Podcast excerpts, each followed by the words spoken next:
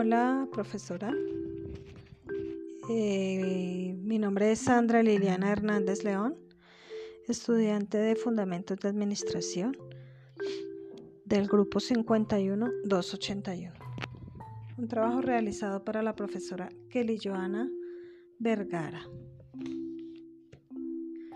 Frederick Taylor es conocido como el padre de la teoría científica en administración. Taylor nació en Filadelfia el 20 de marzo de 1856 y murió en Filadelfia igualmente en 1915, el 21 de marzo, un día después de su cumpleaños número 59. Él murió por problemas respiratorios. Era un ingeniero y consultor experto en administración de empresas. Le gustaba muchísimo el tenis y el golf. Fue un gran representante, y aún lo es, de Estados Unidos. Frederick Taylor nació en una familia con unos principios muy marcados. Por esta razón, se educó con una mentalidad de disciplina, con una devoción al trabajo y al ahorro. Inició su vida profesional como obrero en 1889 y luego ascendió a supervisor, a jefe de taller y finalmente fue ingeniero después de graduarse en el Instituto Steven. Esta es una de las cosas que más me llama la atención de Frederick Taylor.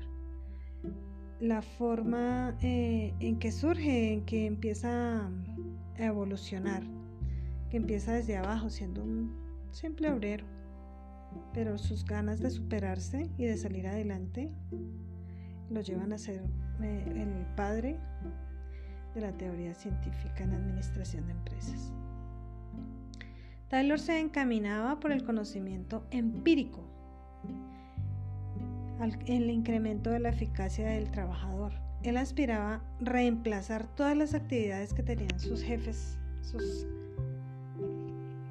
sus cosas como tan arbitrarias, caprichosas, de muchos superiores, de muchos jefes, y volver los procedimientos analíticos y científicos. Y así demostró que tenía muchos resultados mejores, tanto para el trabajador como para la empresa.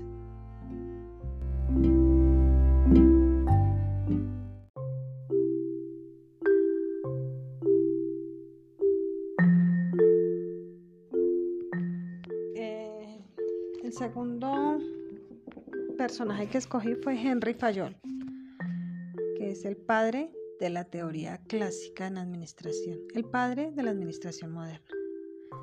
Henry Fayol nació en Estambul, Turquía, el 29 de julio de 1841 y murió el 19 de noviembre de 1925 en París, Francia.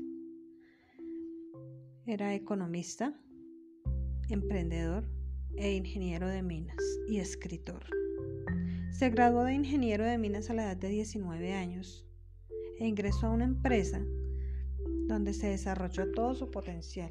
A los 25 años fue nombrado como gerente de minas y a los 47 asumió la gerencia general de dicha compañía, que en ese momento estaba pasando por una muy mala situación económica. 1918 entregó la compañía a un sucesor en una notable estabilidad económica. Se le conoce como el padre de la teoría de administración. Henry Fayol, cuando trabajaba en esta empresa, experimentó y practicó con sus grupos de trabajo y así pudo establecer los 14 principios de la administración, considerándolos hasta hoy día como verdades universales y que aún las enseñan en varias escuelas y universidades. Voy a nombrar solamente algunas. Están las jerarquías, está la autoridad, remuneración, el orden. Y para mí el más importante pues porque me siento me veo reflejado en esta en este principio, que es la estabilidad y duración del personal. Pienso que cuando uno le paga bien a un empleado, le da el respeto que se merece, el lugar que se merece, se le paga bien, se le dejan las cosas claras, este empleado va a durar muchísimo tiempo con nosotros y nos va a ser leal. Para mí es muy importante.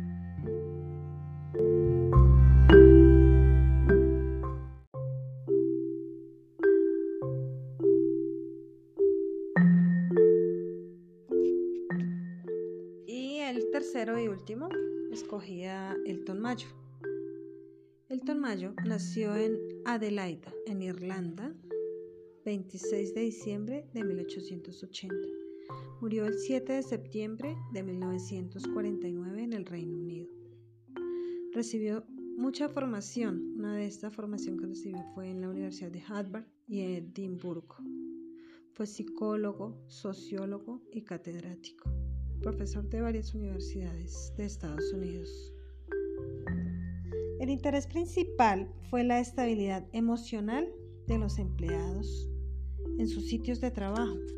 Se interesó por las condiciones físicas del trabajo en relación con la producción y demostró así que un empleado que no es escuchado ni tenido en cuenta por sus superiores, por sus jefes, difícilmente cumplirá con sus objetivos laborales. Mayo afirma que el estudio aplicado de las relaciones de trabajo requiere la integración de varias perspectivas. Los hallazgos de Mayo junto con otros colaboradores que tuvo concluyeron que al darle mejor trato a sus servidores, algo tan simple y sencillo como mejorar una iluminación, darle periodos de descanso, reducir sus jornadas de trabajo, la aplicación de algo otras variantes, descubrieron que el aumento de la productividad se veía por muchísimas cosas, principalmente por estos factores. Además, los empleados eran un poco más sociables al verse en que eran tenidos en cuenta.